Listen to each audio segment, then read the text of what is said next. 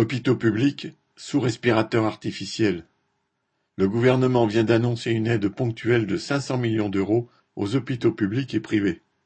Or les hôpitaux, mis artificiellement en déficit du fait des baisses de dotations publiques et des baisses programmées d'activité, ont subi en 2023 un déficit supplémentaire de 1,5 milliard d'euros du fait de l'inflation.